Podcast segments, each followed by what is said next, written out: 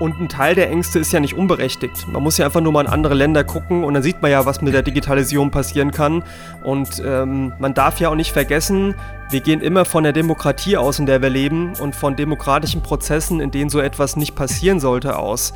Wenn sich aber mal so ein Paradigma ändert, Gott bewahre, ja, ich glaube, in Darmstadt sind wir auch weiter weg davon, aber wenn sich sowas ändert, ist die Frage, was passiert dann mit den Daten und mit den Prozessen, die man aufgebaut hat da stelle ich mir schon die Frage, auch so mit dem Aspekt der Agilität, äh, also von schnelleren Prozessen, von iterativen Prozessen, ob da das Vergaberecht nicht reformiert werden muss. Weil äh, das ist teilweise aus meiner Sicht einfach ein sehr, sehr langer Prozess. Die Bürgerinnen und Bürger erwarten eine Geschwindigkeit, wie sie es, wir können es ja wieder so nennen, von Google und anderen erwarten. Und Google hat keine Vergabeprozesse in der Form oder zumindest nicht so komplex, wie das ein öffentlicher Auftraggeber hat. Und wenn ich dann überlege, in der Zeit, wo wir eben eine Vergabe durchführen, haben andere schon die dritte Version ihrer App entwickelt. Mal ganz platt gesagt.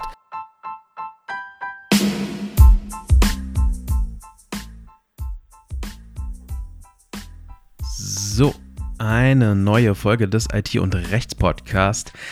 Heute geht es um die smarte Digitalstadt Darmstadt. Die Wissenschaftsstadt Darmstadt wurde 2017 zum dritten Mal in Folge als die Stadt mit den besten Zukunftsaussichten in ganz Deutschland ausgezeichnet. Und normalerweise sind wir vom IT- und Rechts-Podcast ganz vorne dabei, wenn es darum geht, die schleppende Digitalisierung in Deutschland zu beklagen.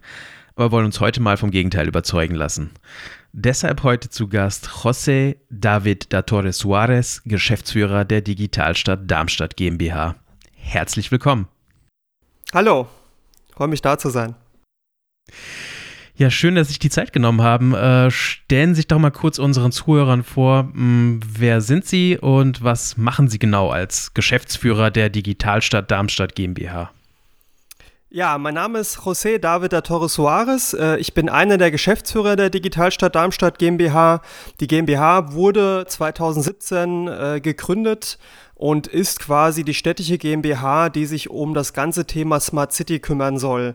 Ähm, das ist wichtig. Wir machen zwar auch die Digitalisierung in Darmstadt ein Stück weit, aber der Hauptfokus liegt bei uns auf Smart City. Ich denke, da kommen wir später nochmal dazu, was das genau bedeutet. Meine Aufgabenschwerpunkte in der GmbH sind das ähm, Projektmanagement. Wir machen sehr viele Projekte und vor allen Dingen als Gesamtprogramm muss das Ganze funktionieren. Das ist eine meiner Hauptaufgaben. Äh, dann das ganze Thema öffentliche Kommunikation. Das meint vor allen Dingen Pressearbeit, Werbung, ähm, was auch sehr wichtig ist in so einem öffentlichen Prozess, wie wir ihn machen.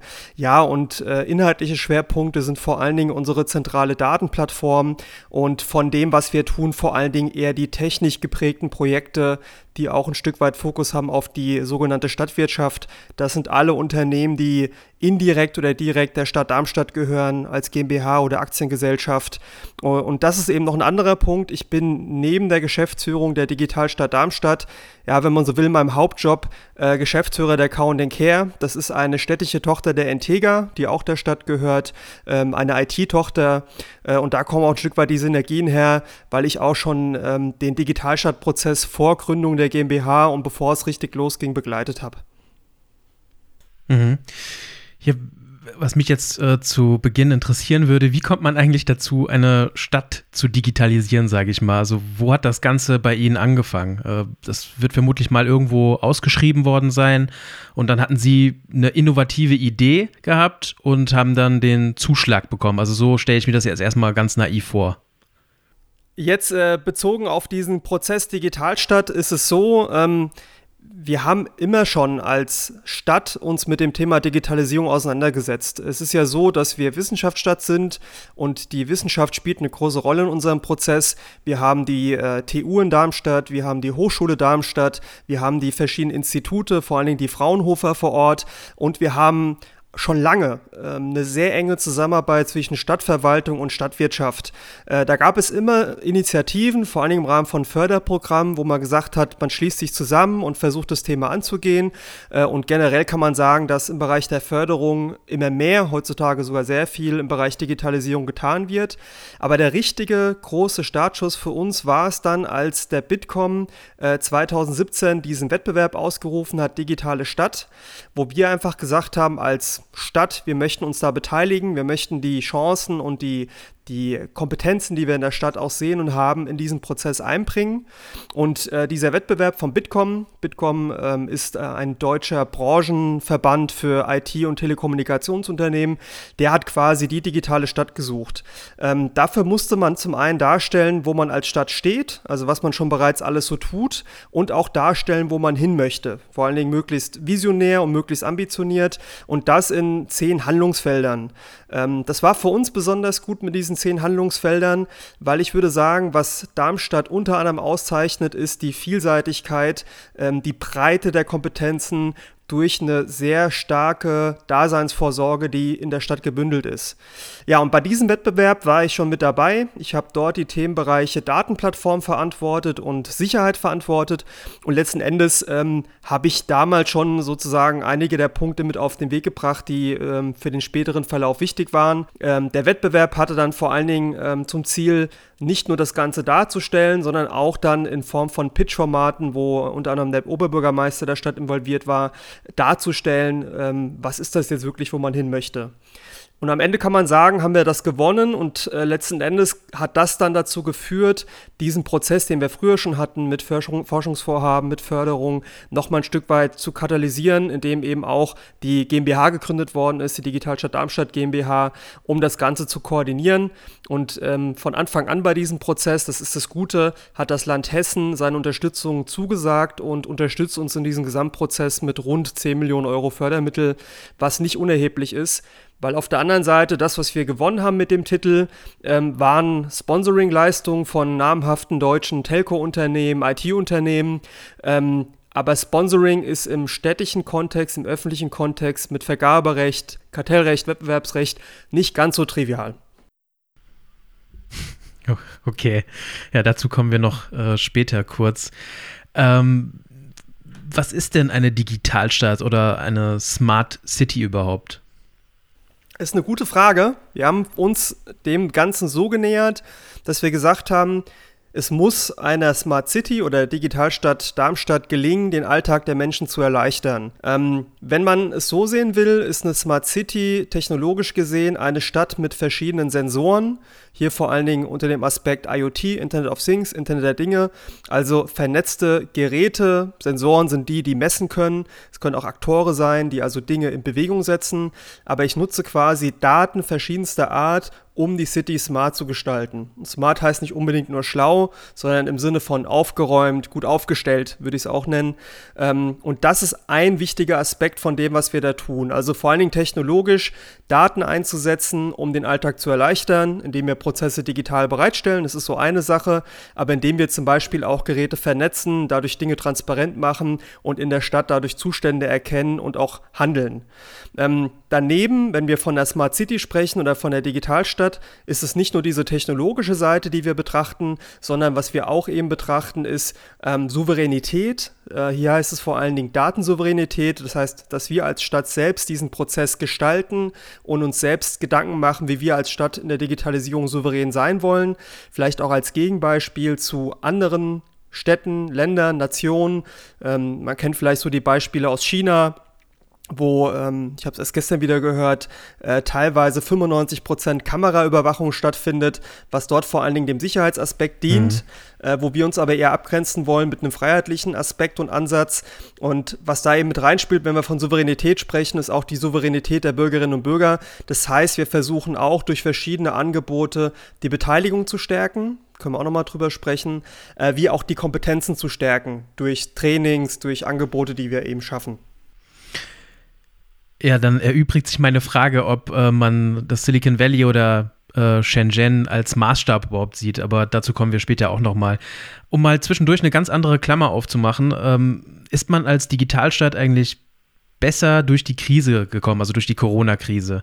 Ich weiß, es ist ein leidiges Thema, aber äh, konnte man irgendwie durch die Technologie und durch die Vernetzung, äh, die man jetzt eventuell geschaffen hat, äh, die Corona-Krise effektiver bekämpfen? Es gibt ja dieses Narrativ, wenn wir maximal digital aufgestellt wären, dann äh, würden wir wie China oder Südkorea den Virus ziemlich schnell beseitigen. Ähm, ich würde sagen, ja. Ähm, wir sind schon leichter durch die Krise gekommen indem okay. wir auch gewisse Angebote schneller auf den Weg bringen konnten und schneller reagiert haben als Gesamtes. Das würde ich schon sagen. die These, jetzt gerade verglichen mit Südkorea oder anderen Ländern, ähm, man muss immer sehen, das eine ist, was eine Stadt tun kann, das andere ist, was das Land tun kann und was dann eben auch auf Bundesebene passieren kann. Siehe Corona-Warn-App. Ähm, das ist immer wichtig zu sehen, wir können auch nicht komplett losgelöst in diesem Prozess arbeiten. Also ich würde es mir wünschen, bin ich offen, dass da mehr Möglichkeiten auch da sind in der Kommune. Ja, Tatsächlich ja. ist es aber nicht so und ähm, Dadurch werden auch Missstände deutlicher. Das war auch ein Aspekt der, der Corona-Pandemie, ist es auch heute noch, dass wir natürlich dadurch auch die Defizite, die, die wir auch haben, viel schneller und direkter erkennen konnten. Okay, dann stürzen wir uns doch direkt mal auf die Digitalprojekte, die Sie hier in der Stadt Darmstadt angestoßen haben. Ähm, da gibt es zu nennen äh, Umweltprojekte, Mobilitätsprojekte, ähm, auch etliche Bildungstools. Besonders ins Auge gefallen ist mir das Projekt Digitale Bürgerbeteiligung. Ähm, fangen wir doch mal bei dem Projekt Digitale Bürgerbeteiligung an. Was hat es damit auf sich? Also im Grunde genommen haben wir als Digitalstadt einen komplett eigenen Bürgerbeteiligungsprozess aufgesetzt. Äh, das war eine frühe Entscheidung, weil wir gesagt haben, diese Digitalisierungsprojekte, so wie wir sie angehen wollen, sollten von Anfang an von den Bürger, Bürgerinnen gut genutzt werden und auch durch eine eigene Beteiligung gestärkt werden, die es ein Stück weit ja abgrenzt, absondert von dem, was die Stadt in anderen Bereichen auch macht, wo es auch mehr um analoge Formate ging. Das heißt, wir haben von vornherein entschieden, dass die Bürgerinnen und Bürger sich in verschiedenen Projekten beteiligen können. Das fing ganz früh an mit der Strategieentwicklung. Da haben wir quasi die Version hm, 0.0 neun, würde ich sie nennen, äh, zur öffentlichen Debatte gestellt haben. Und da konnte jedes Kapitel kommentieren. Da kamen sehr viele Kommentare und Anmerkungen zustande, über 100, die wir auch entsprechend dann berücksichtigt haben für die Version 1.0. Ähm, wir haben aber auch zum Beispiel spezifische Formate geschaffen, wo wir zum Beispiel jetzt aktuell für unsere Datenplattform äh, aufgerufen haben, Ideen einzubringen, was man sich auf der Datenplattform an Daten und Nutzungen davon wünscht. Und ein sehr eigenständiges Projekt, was jetzt mehr und mehr sich zeigt, ist das digitale Stadtlabor.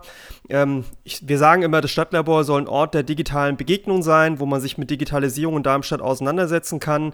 Da haben wir von vornherein gesagt, dass das ein Beteiligungsprozess ist, bei dem wir mit rund 30 Architektinnen und Architekten aus Zivilgesellschaft, Wissenschaft, Wirtschaft, die ESA ist mit dabei, die TU ist mit dabei, die Hochschule Darmstadt ist mit dabei, andere noch quasi gesagt haben von, wie soll das Ganze wenn es mal soweit ist, wir haben ja die Pandemie noch, wie soll das Ganze physisch mal aussehen als Ort, aber auch die Formate, die wir jetzt auf den Weg bringen, ähm, wie können wir die digital gestalten, über eine Bildungslernwerkstatt, die wir geschaffen haben mit verschiedenen digitalen Formaten, über jetzt, äh, was kommt, ja, einem VR-Raum, in dem man dann das äh, digitale Stadtlabor virtuell äh, erleben kann, über auch Hackathons, die wir jetzt auf den Weg bringen. Also man kann sich das Thema Bürgerbeteiligung als Querschnitt vorstellen, der von Anfang bis Ende für uns gesetzt ist. Mhm. Jetzt haben wir äh, einen grünen Oberbürgermeister, deswegen auch das Thema Umwelt äh, vermutlich so wichtig ist, aber auch der Klimawandel, der jetzt auf uns zukommt. Äh, wie, was kann ich mir darunter vorstellen? Also was sind da für Projekte geplant, wenn ich an die Umwelt denke? Also geht es da um die, weiß nicht, um die Erhöhung der Energieeffizienz durch Datenanalysen? Nicht ganz. Also wenn wir von Umwelt sprechen, ähm, muss man ein Thema betrachten, was in Darmstadt äh, ist. Äh, wir haben in Darmstadt partielle, ich nenne es immer partielle Dieselfahrverbote in der Hügelstraße. Und ähm, wir haben verschiedene, das sind jetzt keine Digitalstadtthemen, aber verschiedene Maßnahmen, die dazu beitragen sollen, diese Umweltbelastung, die wir in Darmstadt haben, zu reduzieren. Und da spielt als ein wesentlicher Prozess dazu bei, dass wir dort ähm, Umweltsensoren einsetzen, die eben die Umweltwerte in Darmstadt messen. Das sind mittlerweile über 30 Sensoren, die wir im Stadtgebiet untergebracht haben und die nutzen wir eben, um festzustellen, wie wirken sich Verkehrsmaßnahmen, andere Maßnahmen auf die Luftqualität in Darmstadt aus. Das heißt, wir nutzen diese Daten, die aus diesen Umweltsensoren generiert werden, speisen die bei uns in die Systeme ein und überprüfen dann, wie entwickelt sich das, wo gibt es Grenzwertüberschreitungen, wo sieht das Ganze gut aus. Äh, und das Ziel, woran wir jetzt arbeiten im Kontext Mobilität, ist es, auf Basis der Umweltwerte den Verkehr zu steuern. Das ist die sogenannte umweltsensitive Verkehrssteuerung, an der arbeiten wir momentan, dass wir also abhängig von der Luftqualität in verschiedenen Gebieten zum Beispiel Rückstaus erzeugen, den Verkehr entsprechend lenken, äh, um dort eben die Umweltbelastung zu reduzieren oder auch anderes. Ähm, ein weiteres Projekt, was wir dort haben, wenn es um Umwelt geht, ist beispielsweise die Nutzung von, ja, wir nennen es Stadtmöbel. Ähm, das kann man am Damm-Stadium zum Beispiel sehen. Das mhm. ist ein sogenannter City Tree. Ähm, ist nicht reine Digitalisierung, ist auch einfach das Thema Innovation. Dort steht quasi am Damm-Stadium eine Art Bank, auf der man sich setzen kann. Und wenn man sich die ansieht, die ist relativ groß, sind da solche grünen Polster angebracht. Das sind Moose, die in der Lage sind, bestimmte Schadstoffe aus der Luft rauszufiltern. Und ähm, der Digitalstadtprozess ist ja noch nicht abgeschlossen. Wir möchten jetzt den nächsten Schritt gehen, nämlich äh, das Thema Klimaresilienz als Stadt anzugehen. Ähm, Klimaresilienz bedeutet, wir stehen jetzt ja wieder vorm Sommer, es ist auch gerade ja sehr warm, dass wir auf Basis der Daten, die wir generieren, aber auch aufgrund spezifischer Maßnahmen, die wir daraus ableiten, die zum Beispiel Beschattung in der Stadt erhöhen, Abkühlungseffekte erzeugen, indem wir eben Sensoren nutzen, um zu erkennen, wo genau sind Hitzezustände in der Stadt, um dort dann eben mit geeigneten, ich sage jetzt mal analogen Maßnahmen dagegen zu wirken. Das kann man bei uns so ein Stück weit unter dem Aspekt Umwelt sehen. Ähm, man kann es auch noch weiter fassen. Wir messen wirklich sehr viel. Wir messen zum Beispiel im großen Wog die Lufttemperatur, den Trübungsgrad, pH-Wert, Wasserqualität, um dort eben auch zu erkennen, wie sich das Ganze auswirkt und wie auch die Zustände sind. Großer Wog ist ja auch im Badesee. Ähm, und so gibt es verschiedene Dinge, auch im Zoo zum Beispiel, im Vivarium. Äh, und dann sieht man vielleicht so ein bisschen die, die Bandbreite, die so ein Projekt auch haben kann ne, am Ende, wenn man alles mal angeht. Mhm. Also man legt sozusagen erstmal das Fundament und irgendwann, wer weiß, äh, kann man mit diesen Datenpunkten oder mit diesen Rohdaten irgendwelche Informationen gewinnen, die man vielleicht für später dann. Ähm, also die, die Aufgabe des Fundaments oder der Infrastruktur, auch von einem Funknetz, was wir in Darmstadt aufgebaut haben, mhm. das muss man schon auch erstmal sehen und auch erstmal schaffen, dass ja, wir erstmal auf ja. Infrastruktur bereitstellen müssen. Die Datennutzung findet aber schon sehr stark statt. Wenn man auch wieder ein weiteres Beispiel sieht, wir nutzen Füllstandsensoren in Abfallbehältern in Darmstadt, vor allen Dingen in großen Abfallbehältern, sogenannte Unterflugcontainer. Das sind quasi die, wo man von oben nur was reinschmeißen kann und der eigentliche Container unter der Erde ist. Dort nutzen wir zum Beispiel Füllstandsensoren, um eben zu erkennen, wie voll sind die und dann eben die Entsorgung äh, bedarfsgerecht zu machen. Das heißt, es wird nicht mehr angefahren, wenn es gar nicht nötig ist, sondern vor allen Dingen dann, wenn es entsprechend Füllstand hat. Und das hat zum Beispiel auch direkte Auswirkungen, dass zum Beispiel Sprit gespart werden kann von den Abfallfahrzeugen, Staus reduziert werden können äh, und dadurch auch wieder was für die Umwelt getan werden kann. Ja. Wir sind jetzt an dem Punkt, auch dort zu erproben, ob das zum Beispiel für kleinere Abfallbehälter interessant ist. Ähm, momentan eher nicht, weil die Technik auch so verbaut werden muss, dass sie vandalismussicher ist, aus so einem Punkt bei so einem Projekt wie Digitalstadt. Aber die Nutzung, die findet heute bereits statt. Also die, die Vielzahl der Daten, die wir erzeugen, die fließt schon heute ein. Vieles davon aber muss man sagen, auch ein Stück weit indirekt. Äh, und das ist vielleicht auch eine Chance einer Smart City oder auch eine Facette der Smart City äh, in unserem Fall, dass es eben nicht immer alles sofort als Angebot für die Bürgerinnen und Bürger da sein muss, sondern auch so aufgebaut werden sollte, dass einfach die Verbesserung da ist, ohne dass man weiß, es liegt jetzt an einem Sensor, an den Daten, die ausgewertet wird. Also Luftqualität, glaube ich, zu verbessern.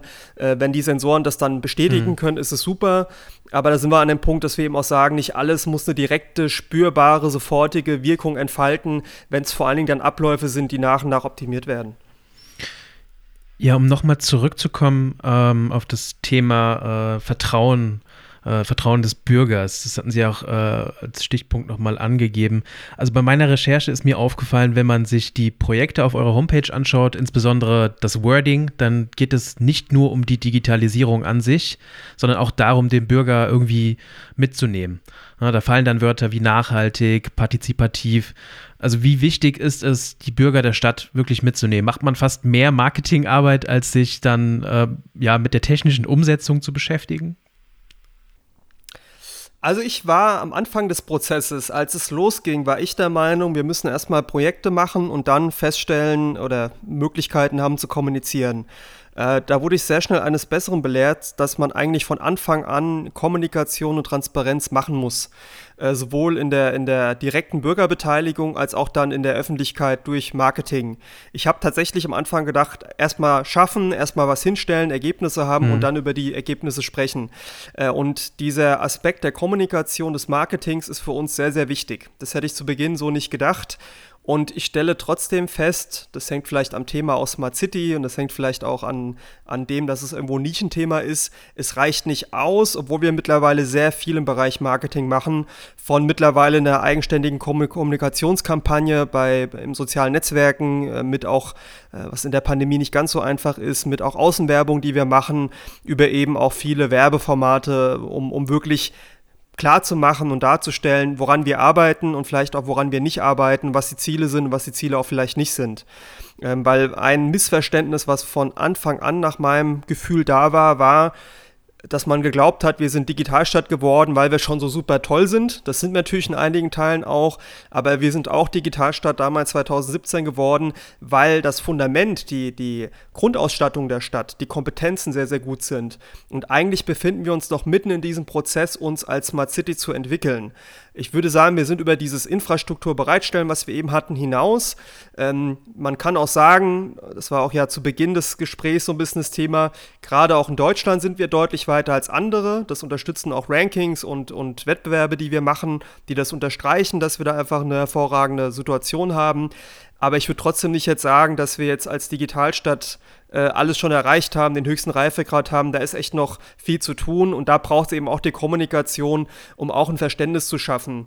Ähm, da muss man auch bedenken, dass wir eben mit der Digitalisierung nicht alles lösen können. Also auch Stichwort Pandemie, klar kann man sagen, digitale Tools helfen mhm. da an der Stelle.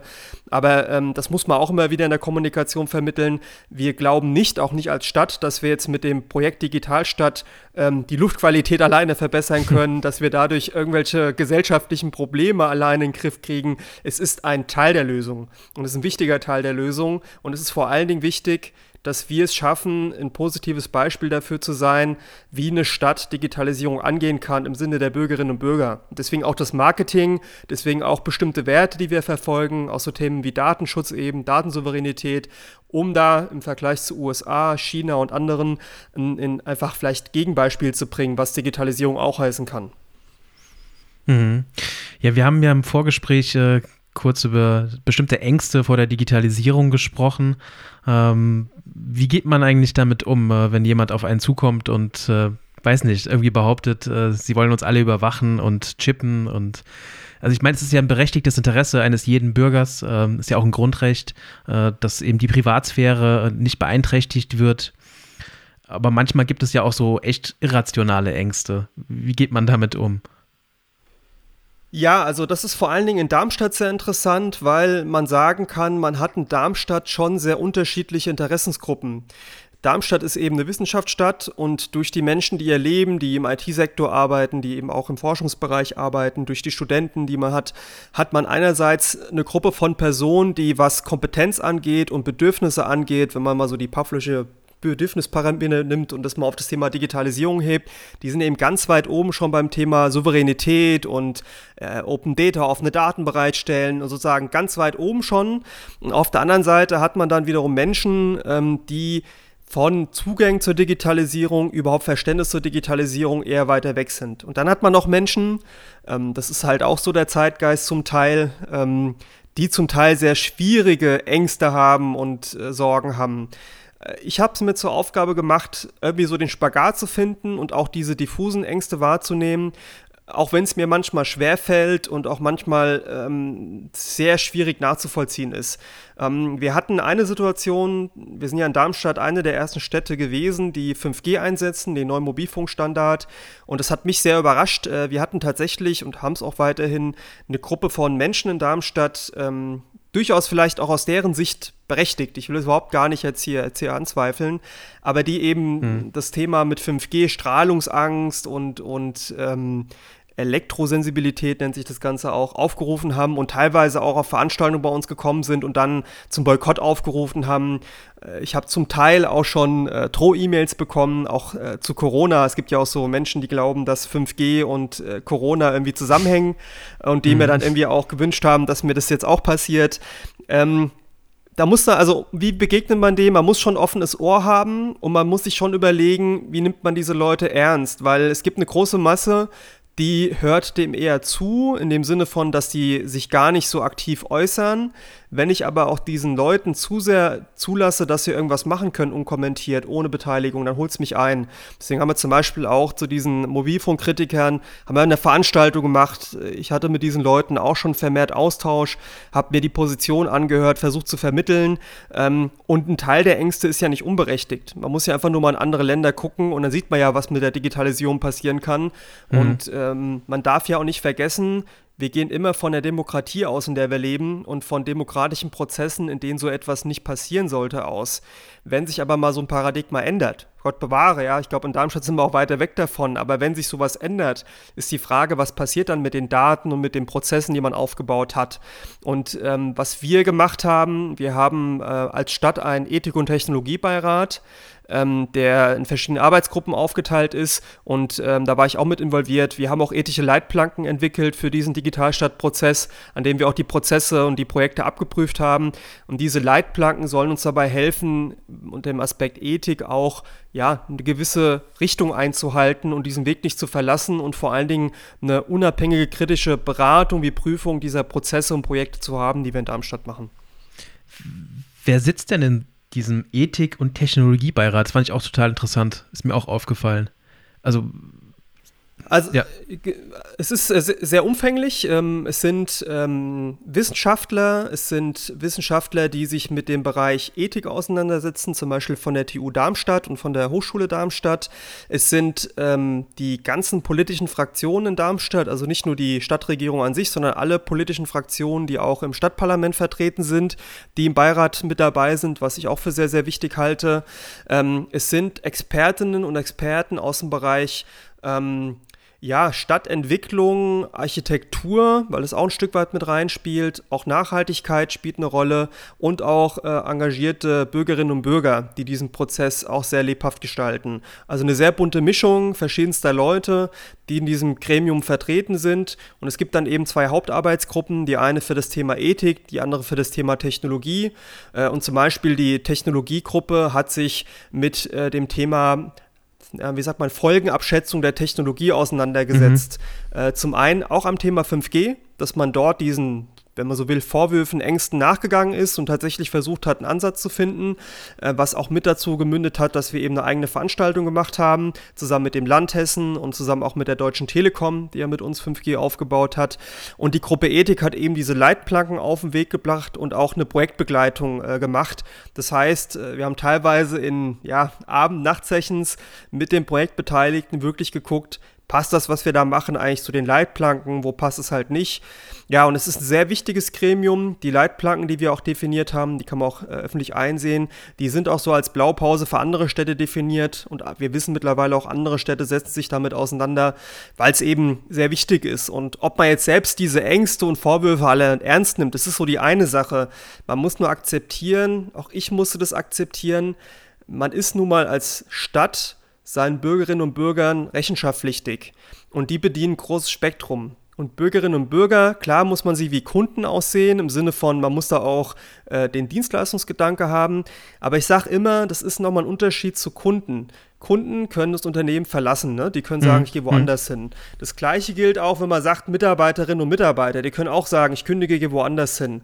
Aber ich würde mal sagen, die Schwelle, dass jemand, der hier wohnt und der sich hier wohlfühlt, sagt, ich verlasse jetzt die Stadt wegen dem Digitalstadtprozess, ja, das ist eher sehr, sehr schwierig. Das heißt, auch die Debatte muss emotionaler geführt werden, weil ich eben sage, ich wohne hier und ich möchte eben nicht, dass die Stadt nicht lebenswert wird. Und da gibt es eben viele Meinungen dazu, was das heißt und was nicht. Und deswegen glaube ich, dass eben so ethische Aspekte auch als Hüter des Ganzen wichtig sind, weil auch wenn man glaubt als Stadt, man macht alles richtig, gibt es ja auch da verschiedene Sichtweisen. Und es ist sehr spannend, auch eben mit diesem Beirat das Ganze zu diskutieren, ne? muss man wirklich sagen. Ja, das ist, geht dann vermutlich raus an alle Skeptiker. Also ist ja lohnenswertes äh, Betätigungsfeld, dass man so einen Beirat hat, oder? Also, ja, also. Ja, ja. ja. Also, wir halten fest, ähm, Herr da Torre will uns nicht überwachen. Gut. Ähm, nein, nein. so, ähm, zur Datenplattform, die hatten Sie ja auch schon angesprochen, die finde ich auch sehr interessant. Also, in Ihrem Visionsentwurf äh, gehen Sie auch auf das Thema Datenplattform ein. Ähm, und Ihre Plattform, ich glaube, die wurde auch schon online gestellt, ja? Die werden wir dann vermutlich auch mal ja. verlinken in den Show Notes. Ja, da heißt es, dass sie den Bürgerinnen und Bürgern Zugang zu öffentlichen Daten nach dem Open Data Prinzip ermöglichen wollen. Äh, was bedeutet das? Also was ist Open Data und ja, welches Ziel verfolgt man damit? Ja, Open Data, also offene Daten, ist ein Stück weit eine, eine, allgemeine Entwicklung, die wir nicht nur in Darmstadt haben, sondern die auch mittlerweile von der EU im Gesetzgeber erkannt wird, ähm, ist eigentlich der Aspekt, dass ich als öffentliche Institution, als Kommune ohne Beschränkung, das heißt ohne Login, ohne rechtliche Aspekte. Es gibt nur das, ähm, ich nenne es jetzt mal Rechtsausschlussprinzip, dass ich eben nicht als Stadt diese offene Daten, dass die quasi gesichert sein müssen, dass die komplett sauber sein müssen, weil ich stelle sie ja offen bereit. Das ist der einzige Rechtsausschuss, den ich habe. Aber dass ich quasi Daten offen bereitstelle, ohne Bedingungen, ohne Beschränkungen. Und diese Daten so bereitstelle, dass sie eben von Bürgerinnen und Bürgern, aber auch der Wirtschaft, der Wissenschaft genutzt werden können. Ähm, möglichst maschinenlesbar und möglichst niederschwellig, äh, um, das ist so die Idee dahinter, natürlich einmal so Erkenntnisgewinne zu haben durch andere, die sich die Daten ansehen. Ist aber auch ein bisschen der Gedanke dahinter, dass ich als Stadt davon profitiere, weil zum Beispiel Startups, Unternehmen diese Daten auch nutzen können, um neue Geschäftsmodelle und Ideen zu entwickeln. Ähm, wir stehen da als Darmstadt noch am Anfang ähm, weil wir letzten Endes mit dieser Datenplattform, die jetzt bereitsteht, ähm, eins geschaffen haben, das ist kein Datentopf, so darf man sich das nicht vorstellen, indem wir einfach alle Daten reinschmeißen, sondern die Datenplattform soll den Zugriff und die Darstellung von vor allen Dingen Sensordaten, Echtzeitdaten, die wir in Darmstadt erzeugen, vereinfachen. Und auch dazu führen, dass wir innerhalb der Stadt die Kompetenz entwickeln, Daten zu analysieren und Daten übergreifend zu nutzen. Wenn man von Sensordaten spricht, gerade so im Umweltbereich zum Beispiel oder auch bei uns im Verkehrsbereich, dann reden wir von riesigen Datenmengen, die wir dort erzeugen. Datenschutzkonform sind wir ganz wichtig.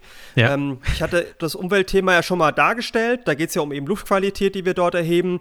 Äh, man kann sich vorstellen, bei 30 Sensoren mit ungefähr ja, acht Parametern, die jeweils im 15-Minuten-Takt erhoben werden. Da kommt so im Laufe der Zeit sehr, sehr viel zusammen. Also wir reden so von Werten wie Ozon, von ähm, Stickstoffdioxid, Stickstoffmonoxid etc. Kann man sich alles auf der Datenplattform auch schon ansehen. Ähm, das ist so der eine Aspekt. Aber auf der anderen Seite, wir haben auch im Bereich Mobilität Daten, die wir erheben. Da sind wir auch eine der Städte, die da sehr weit sind. Wenn man durch Darmstadt fährt, sieht man an verschiedenen Ampelanlagen Kameras. Diese Kameras messen sozusagen den Verkehrsfluss in Darmstadt, datenschutzkonform. Mhm. Diese Kamerabilder speichern letzten Endes keine Daten außer reine Zählwerte. Das heißt, das Videobild wird nicht gespeichert. Die Kameras sind auch so eingestellt, dass sie keine Kennzeichen auslesen können oder erkennen können. Wir können aber mit diesen Kameras sehr wohl erkennen, ob es sich um PKWs, LKWs, äh, Motorradfahrer, ähm, Fahrradfahrer handelt. Wir nutzen neben diesen normalen Kameras, nenne ich es mal, auch Infrarotkameras, die die Umrisse dann eben festhalten. Und wir nutzen auch mittlerweile an verschiedenen Stellen Schleifen, also Bodenschleifen, die auch dann erkennen können am Gewicht, um was für eine Art von Fahrzeug es sich handelt.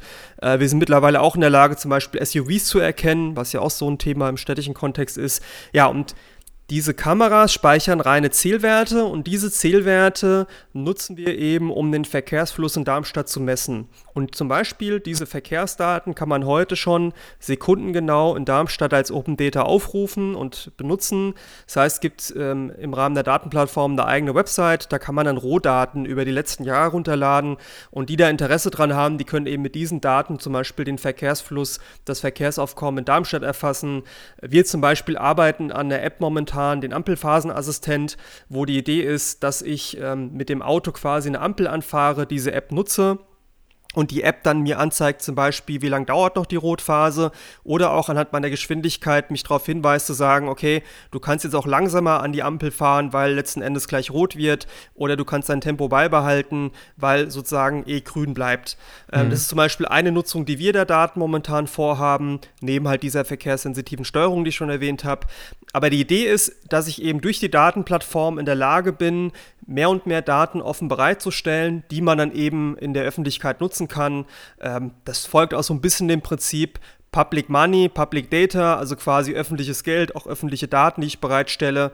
Äh, wir sind da aber noch am Anfang. Wir haben jetzt Anfang des Jahres eine eigene Open Data Strategie verabschiedet, die sich vor allen Dingen mit der Organisation des Ganzen kümmert, weil man sagen muss, ähm, aus anderen Städten, gerade im, im europäischen ähm, Ausland, nenne ich es jetzt mal, mit London beispielsweise oder auch in der USA, hat man festgestellt, dass diese Open Data Portale auch dazu neigen, Datengräber zu werden, weil man irgendwie alles Mögliche mhm. draufschmeißt an Daten, aber letzten Endes nicht mal zwingend die Daten dann interessant sein müssen. Und da versuchen wir gerade entgegenzuwirken, durch die Bürgerbeteiligung festzustellen, was wollen die Leute von uns und dann auch zu schauen, wie wir die Daten bereitstellen können. Mhm. Also sehr viel konzeptionelle Arbeit, sehr viel äh, Daten, Governance. Ja. Genau. Ähm, ja, okay, Wahnsinn. Ähm, ich glaube, das wurde auch von vielen Data Scientists immer oft bemängelt, dass ähm, dann nur so Consumer-Dashboards rauskommen. Aber wenn man jetzt auch noch Rohdaten rausgibt, die dann für, weiß ich nicht, für Startups äh, relevant sein können und mit denen man dann auch wirklich arbeiten kann, das ist dann schon, äh, ja, schon knackig. Genau, ja. genau. Okay. Genau. Wobei man sagen muss, ähm, natürlich, also äh, ich habe selbst in meinem Unternehmen Data Scientists und die spielen natürlich auch eine große Rolle. Trotzdem, und das ist eben, was ich auch versuche mal zu vermitteln, dieses Thema äh, Consumer Dashboards, was wir eben auch haben. Wir haben ein öffentliches Cockpit, wo man zum Beispiel die Umweltwerte, Verkehrswerte, inzwischen auch die Corona-Werte für Darmstadt einsehen kann das bleibt ja nicht aus. Also das braucht man ja trotzdem, weil es gibt eben auch Bürgerinnen und Bürger, die möchten einfach auf die Plattform gehen, Klar. nicht selbst mit den Daten arbeiten, sondern einfach wissen, und das ist ja das Wichtige auch, Transparenz eben, wie sieht es denn aus mit der Luftqualität in Darmstadt, wie sieht es denn aus mit dem Verkehr äh, und wir arbeiten eben jetzt auch an vielen anderen Sachen, wo wir eben auch sagen, damit kann man noch mehr Transparenz erzeugen. Also man braucht beides. Das ist das, was wir versuchen zu erreichen. Einmal eben die Rohdaten und Datensätze im Kontext Open Data, mit dem dann die interessierte Community arbeiten kann, aber eben auch möglichst einfache Angebote, die auch Bürgerinnen und Bürger nutzen, die einfach sagen, okay, zack, ich möchte einfach mal sehen auf einer Grafik, wie sieht es gerade aus. Hm. Ja, ich glaube, wenn beides zur Verfügung steht, äh, dann werden sowohl die Bürgerinnen als auch der Data Scientist äh, das sicherlich gutieren. Also bin ich mir ziemlich sicher. Ja, ein Problem oder einen Aspekt würde ich dennoch benennen wollen. Und zwar könnte ich mir vorstellen, dass man irgendwann die Erkenntnis gewinnt, dass diese Daten, die man in diese Plattform einspeist, ja, auch einen gewissen Wert haben und kommerzialisierbar sind. Also nicht nur von Startups, äh, sondern dass irgendein IT-Unternehmen, sagen wir mal Google oder Amazon, ja, kein Hate an dieser Stelle, kommen und sagen, hey, danke für diese Daten, danke für eure Arbeit. Ähm, hat man sich mit diesem Szenario beschäftigt oder ist das noch kein, noch kein realistisches Szenario? Ich, also schon realistisch aus meiner Sicht. Äh, es ist auch ein Dilemma, was ich dort in dem Bereich ja. sehe. Auch wenn man natürlich sagen muss, äh, dieser Aspekt von Open Data ist ja nicht so klar hundertprozentig definiert.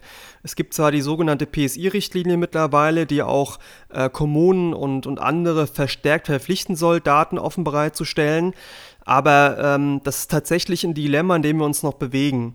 Ähm, einmal der Aspekt der Monetarisierung der Daten. Die Datenplattform, die wir damals auch ausgeschrieben haben und konzeptioniert haben, dort haben wir festgelegt, äh, wir arbeiten dort ja auch mit einem Hersteller zusammen, dass das Recht der Datennutzung und des Dateneigentums bei der Stadt und mit ihr verbundenen Unternehmen bleibt. Das ist zumindest schon mal ein Punkt. Auf der anderen Seite haben wir die ethischen Leitplanken, die uns als Stadt vorschreiben, dass wir insbesondere personenbezogene Daten niemals, ich sage jetzt mal bewusst, niemals monetarisieren dürfen. Äh, wollen wir auch gar nicht, schwebt uns gar nicht vor. Mhm. Ähm, aber dieser Aspekt, gerade im Bereich der Mobilität zum Beispiel mit den Mobilitätsdaten, dieses Szenario ist auch schon ein Stück weit realistisch, weil wir zum Beispiel vor zwei Jahren, ich weiß nicht, was daraus geworden ist, ähm, mitbekommen haben, da gab es eine Pressemeldung dazu, dass Google ähm, ja, im, im Bereich Google Maps und Co. einen Piloten plant in vielen Großstädten und neben, ich glaube, es waren vier Großstädte, neben diesen war auch Darmstadt genannt. Und da haben wir uns schon sehr gewundert, ah. uns gefragt, ob eben unsere Mobilitätsdaten irgendwie mit reinspielen.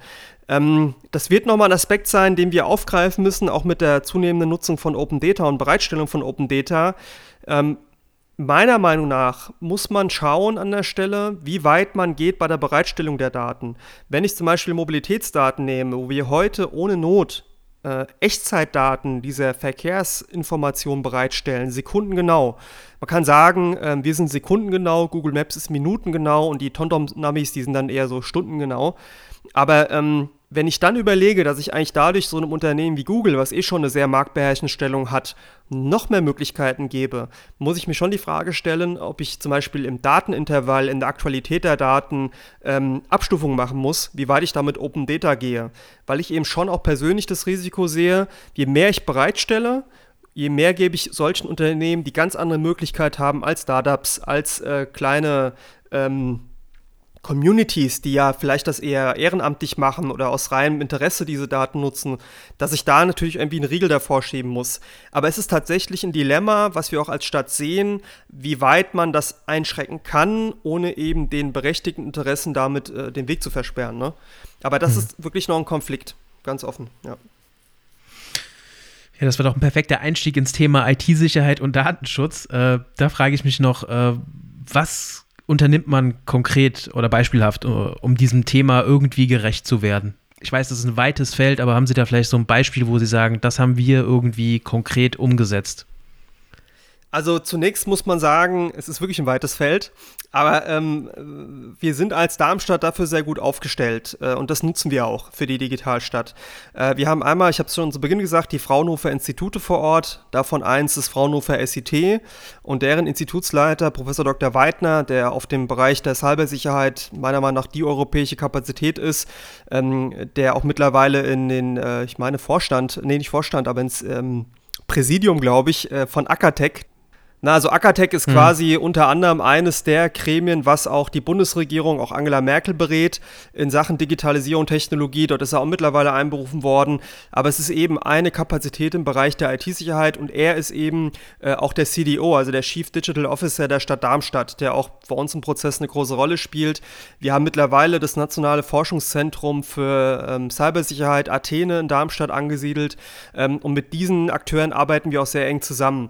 Zum Beispiel bei der Datenplattform haben wir von Anfang an gesagt, das muss unter dem Aspekt Datensicherheit, IT-Sicherheit konzipiert werden. Das heißt, sehr hohe Verschlüsselung der Daten, ein klares Mandantenkonzept, ein klares Speicherkonzept auch, wie Daten lokal gespeichert werden können und eben auch Penetrationstests, ähm, Kritis-Standards, die wir berücksichtigen, BSI-Standards, die wir berücksichtigen. Das spielt enorm rein. Ähm, das LoRaWAN, das Funknetz, was wir in Darmstadt aufgebaut haben, hat zum Beispiel einen sehr hohen Verschlüsselungsstandard für die Daten, äh, hat auch quasi den Hintergrund, dass es im Sicherheitsbereich eingesetzt wird. Und äh, wir haben einen kompletten eigenen Cybersicherheitsbereich, der sich eben mit Penetrationstests auseinandersetzt, der sich mit der Sicherheit der Anwendung auseinandersetzt, sodass wir darauf extrem Wert legen. Wir haben uns dann gefragt, was kann man eigentlich tun, um die Bürgerinnen und Bürger zu erreichen mit dem Thema Cybersicherheit, weil so als Querschnitt ist es natürlich wichtig und spielt dann in den Prozessen und Projekten und in der IT-Infrastruktur eine große Rolle. Ähm, was wir dann gemacht haben, ist ein eigenes IT-Sicherheitstraining auf den Weg zu bringen. Ähm, Bleib wachsam Darmstadt heißt es, kann man auch aufrufen, kann man auch verlinken in den Show Notes, ähm, wo ich quasi als, als äh, ja, Anwender ein Sicherheitstraining erhalte. Im Zyklus von vier Wochen bekomme ich sogenannte Phishing-E-Mails, fingiert natürlich. Ähm, Phishing kennt man vielleicht, das sind so diese mhm. E-Mails, ich bin der Prinz von Zamunda und will Geld außer Land schaffen und irgendwie passt der Name oder die Sparkasse, die irgendeine PIN haben will und sowas. Prinz wo wir aus eben Nigeria. Uns ja, genau, da kommen die Nigeria Connection, daher kommen sie ja meistens ja. her oder Online-Ländern. Aber wo wir uns dem Thema auch teilweise, ich sag mal, mit Darmstädter Beispiel nähern und auch durch Videos zum Beispiel versuchen, da einfach die, die Awareness, also die Bedeutung dieses Themas nochmal so ein Stück weit zu unterstreichen. Ähm, aber man kann sagen, also wir arbeiten zum Beispiel auch beim Thema 5G an einem Forschungsprojekt, wo wir auch schauen wollen, wie kann man damit die Sicherheit erhöhen und ähm, versuchen, das Thema in den Vordergrund zu heben. Wenn man jetzt weggeht von Datensicherheit oder IT-Sicherheit generell und so Richtung Datenschutz, dann spielt da eben mit rein, dass wir es versuchen, in den Prozessen und auch in den Projekten, die wir machen, Daten, personenbezogene Daten zu erheben. Zum Beispiel bei der Datenplattform haben wir von vornherein gesagt, das ist ja so der Aspekt, ähnlich wie dieser No-Trust-Ansatz in der IT, wenn ich eben von vornherein keine personenbezogene Daten erfasse, dann habe ich auch nicht das Problem, dass irgendwie Daten mit Personenbezug entstehen können, auch nicht pseudonymisiert, wodurch ich dann eben ein Problem habe, dass irgendwie eine Rückverfolgung da ist oder eben auch diese Gefahr der Überwachung entstehen kann. Das ist eben sehr, sehr wichtig bei dem Projekt Datenplattform zum Beispiel, dass wir diese Daten komplett ausschließen und sagen, wir speichern keine Daten, die Personenbezug haben. Hm. Was mich jetzt noch interessieren würde, würden Sie als IT-Unternehmer äh, diesem Narrativ, das sich auch in der Corona-Krise nochmal so ein bisschen herauskristallisiert hat, folgen, dass der Datenschutz an sich eine, ein Hemmschuh, eine Bremse für unsere digitale Entwicklung ist? Also haben Sie diese Erfahrung selbst gemacht? Mm, Ich persönlich halte die, die DSGVO für einen sehr wichtigen Vorstoß, auch eine sehr wichtige Entwicklung. Mag hier und da Themen geben, wo man sagen kann, da ist es ein Stück weit ein Hemmschuh. Ich habe viel mehr erlebt, und das ist ja auch ein Teil der öffentlichen Debatte, dass es als Vorwand genutzt wird, um ja. zu sagen, ah, deswegen ist es schwierig. Und wir müssen uns schon sehr gut die Frage stellen, wie weit wir da auch gehen wollen. Natürlich gibt es die Beispiele wie zum Beispiel Südkorea, wo man sagt, boah, die haben die Pandemie in den Griff bekommen und haben eben dort auch eine Corona-App gehabt. Nur wenn man sich damit mal näher befasst, ist es zum Beispiel dort so, zum Teil auch in Israel im Rahmen der Impfkampagne, dass alle möglichen gesundheitsbezogenen Daten auch zentral gespeichert werden, zentral erfasst werden. Also in äh, Südkorea ging das so weit, dass ich eben zum Beispiel auch, ähm, wie sagt man, also biologische Metadaten von mir mitgegeben habe, zum Beispiel, und das eben nicht äh, wie bei mhm. uns über die Corona-Warn-App als freiwillige Datenspende und eben ohne Rückverfolgung. Äh, ich finde die Corona-Warn-App, was die Datenhaltung angeht, sehr interessant mit der Dezentralität. Äh, in Südkorea zum Beispiel war das anders. Dort wurden zentrale Daten über Herzschlag, Fiebertherm äh, Fiebertemperatur, auch ähm, Medikamente, ne, wurden zentral genutzt für die Pandemiebekämpfung. Und da muss man sich die Frage stellen, will man das wirklich, vor allen Dingen, wenn man dann eben an Datenpan denkt oder eben auch an die weiterführende Nutzung von solchen Daten. Ähm, es gibt ja auch heute schon so Vorstöße wie Telemetrienutzung, ne? also im Sinne von Gesundheitsdaten werden dem Versicherer gemeldet, der Krankenversicherung, da kriege ich ein Goodie dafür. Ähm, das hat alles eine gute Seite natürlich, aber ich glaube, wir müssen sehr gut abwägen und deswegen braucht man auch den kritischen Diskurs. Was passiert eben, wenn das zur Diskriminierung führt oder was passiert am Ende, wenn sich eben Paradigmen ändern und Daten eben gegen Menschen genutzt werden können? Und das kann man eben sehr eindrucksvoll auch in China sehen. Ähm, ich ich kenne einige Chinesen und habe auch dort die Diskussion gehabt und zum Beispiel finden es Chinesen ganz befremdlich, dass wir in Deutschland zum Beispiel Städte haben, wo man Angst hat, nachts auf die Straße zu gehen. In China hat keine Angst davor, weil eben überall Kameras sind. Mhm. Äh, und unter dem Aspekt wird das zum Teil gesehen, ja wenn ich natürlich keine konträre Meinung habe zur Regierung oder die auch nicht kundtue, dann ist das vielleicht so eins. Aber sobald man eben sieht, was dort eben auch passiert und wie weit das Menschen auch einschränkt, ist es die andere Frage, die man sich stellen muss und wo ich eben sage, da spielt die Freiheit eine größere Rolle an der Stelle. Ja. Also ich würde nicht sagen, dass es ähm, wirklich ein berechtigter Hemmschuh ist, ähm, man muss sich schon Gedanken machen, und da geht es mir auch so als IT-Unternehmer, dass es zum Teil schon seine, seine, wie sagt man dazu, es gibt schon Momente, wo ich denke, äh, so die Interpretation der DSGVO, das haben wir auch in Darmstadt erlebt, ist schon sehr interessant. Aber ich erlebe teilweise eher, dass es vorgeschoben ist, ist mein Eindruck. Also auch teilweise von Datenschutzbehörden, die dann eben sehr langwierige Prozesse haben, um Dinge zu prüfen. Mhm. Ja, und es äh, gab ja schon so Stilblüten mit der DSGVO, ähm, dass Klingelschilder verbietet werden, verboten werden sollten, weil man eben dort ja einen Personenbezug hat und sowas. Das ist, glaube ich, einfach eine fehlgeleitete Debatte und Interpretation. Ja. Aber ich würde es nicht unterschreiben pauschal. Hm. Ja, da muss man sich auch mal die Frage gefallen lassen, ob man mit solchen Diskussionen dem Datenschutz irgendwie ja, einen Bärendienst erweist. Aber okay.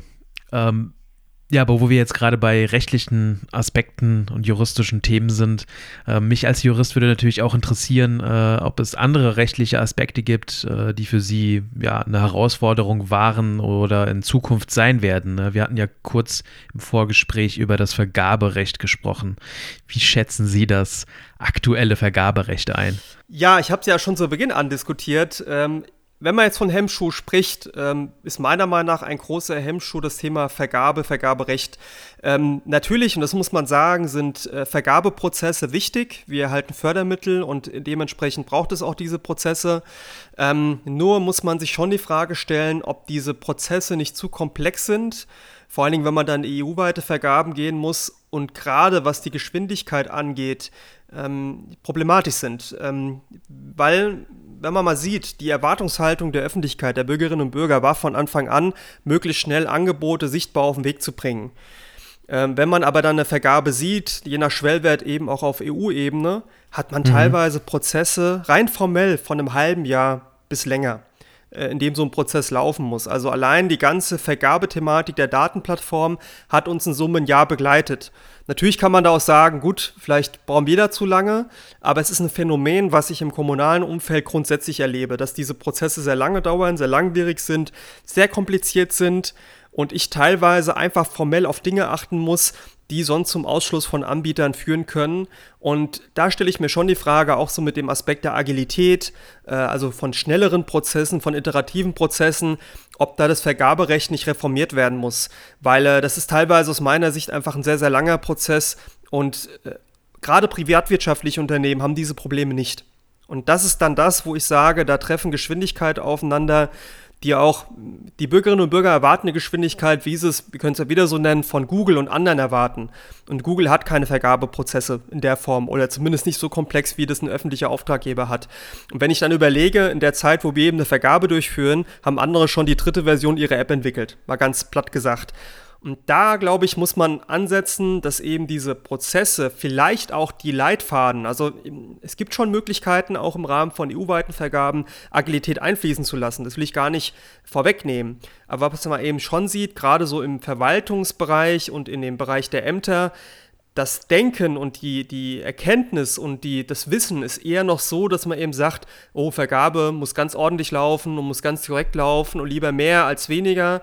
Und wenn man dann eben sieht, was es für Geschwindigkeiten mit sich bringt und auch welche Hürden es mit sich bringt, bin ich der Meinung, muss man da mal ansetzen, weil ähm, das sieht man ja schon an so Stilblüten im Rahmen der Corona-Pandemie, wenn halt äh, ein, ein, Land, ich sag jetzt mal nicht welches, aber egal welches Bundesland, alleine für so eine Videokonferenz, um die auszuschreiben, drei, vier, fünf, sechs, sieben, acht, neun Monate braucht, ja gut, dann, dann mhm. muss ich mich nicht darüber beschweren, ähm, dass in der Pandemie gewisse Lösungen gar nicht bereitstehen. Ja?